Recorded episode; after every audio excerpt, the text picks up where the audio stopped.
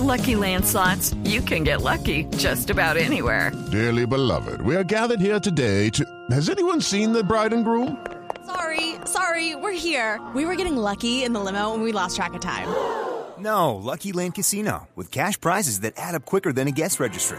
In that case, I pronounce you lucky. Play for free at LuckyLandSlots.com. Daily bonuses are waiting. No purchase necessary. Void where prohibited by law. 18 plus. Terms and conditions apply. See website for details.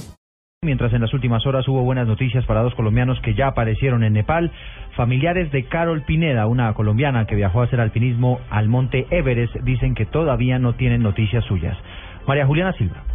Así es, Eduardo, se trata de una médico residente en Boston, Carol Pineda, quien junto a su esposo Michael McDonald viajaron al Monte Everest a hacer alpinismo. Su familia todavía no sabe el paradero de esta colomboamericana y pide al gobierno colombiano que les ayude a tratar de ubicarla. Hablamos con su prima Lina María Garza, quien nos contó la historia y la última vez que supieron de ella. Y habló con su papá el domingo y le dijo que estaban en el aeropuerto de Kathmandú y que iban a tomar un charter o un helicóptero, algo para poder ir al pie de cuesta del Everest y iban a empezar a, escalar y van a acampar allá. Y eh, le dijo que le hablaba hasta el, hasta el 3 de mayo, que no se fuera a preocupar porque iban a estar incomunicados porque pues es la idea, van a escalar y van a conocer todo el territorio. Y es la última comunicación que, que tuvo con, con su papá que se llama Jaime Pineda, él vive en Miami y pues todos estamos muy angustiados porque no sabemos absolutamente nada de ellos. Recordemos, Eduardo, que en el campo base del Everest cientos de montañistas estaban reunidos ante el inicio de la temporada anual de escala. María Juliana Silva, Blue Radio. Pues fíjese, María Juliana, que no hay buenas noticias ah, que tienen que ver con el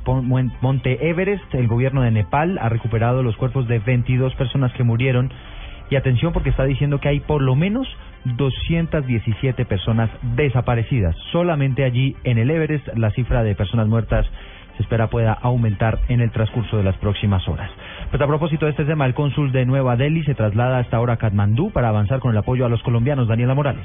Alfredo Pinto Saavedra Eduardo, quien es el cónsul colombiano en Nueva Delhi, viajó por orden de Cancillería a Nepal y estaría llegando a este país hacia las 10 de la mañana hora colombiana. La labor que emprenderá el cónsul será agilizar todos los trámites diplomáticos para el traslado de los colombianos a sus lugares de origen que en este momento se encuentran en campos abiertos o en diferentes eh, carpas donde se refugian para evitar eh, pues eh, otra nueva tragedia en caso de un nuevo terremoto. Además de esto, es importante decir que los organismos de rescate colombianos se encuentran ya en alerta roja en caso de que Naciones Unidas requiera el apoyo de nuestro país en el devastador terremoto que ya deja alrededor de 2.200 personas muertas. Daniela Morales, Blue Radio. Daniela, gracias. 9 de la mañana y 6 minutos. Vamos a volver al país. Quedaron libres dos policías que fueron judicializados en Barranquilla por supuestamente haber exigido un soborno a un hombre detenido por porte ilegal de armas. La historia con Diana Comas por exigir un millón de pesos para dejar en libertad a un capturado a quien retuvieron durante cuatro horas. Dos agentes, identificados como Dilfred de Jesús Rivadeneira Pimienta y Víctor Steven Caro García, fueron dejados a disposición de las autoridades de la Fiscalía por los delitos de concusión o secuestro extorsivo. Sin embargo, una juez con función de control de garantías declaró ilegalidad en la captura por vencimientos de términos y fueron dejados en libertad. El coronel Ramiro Castrillón, comandante de la Policía Metropolitana de Barranquilla, se pronunció.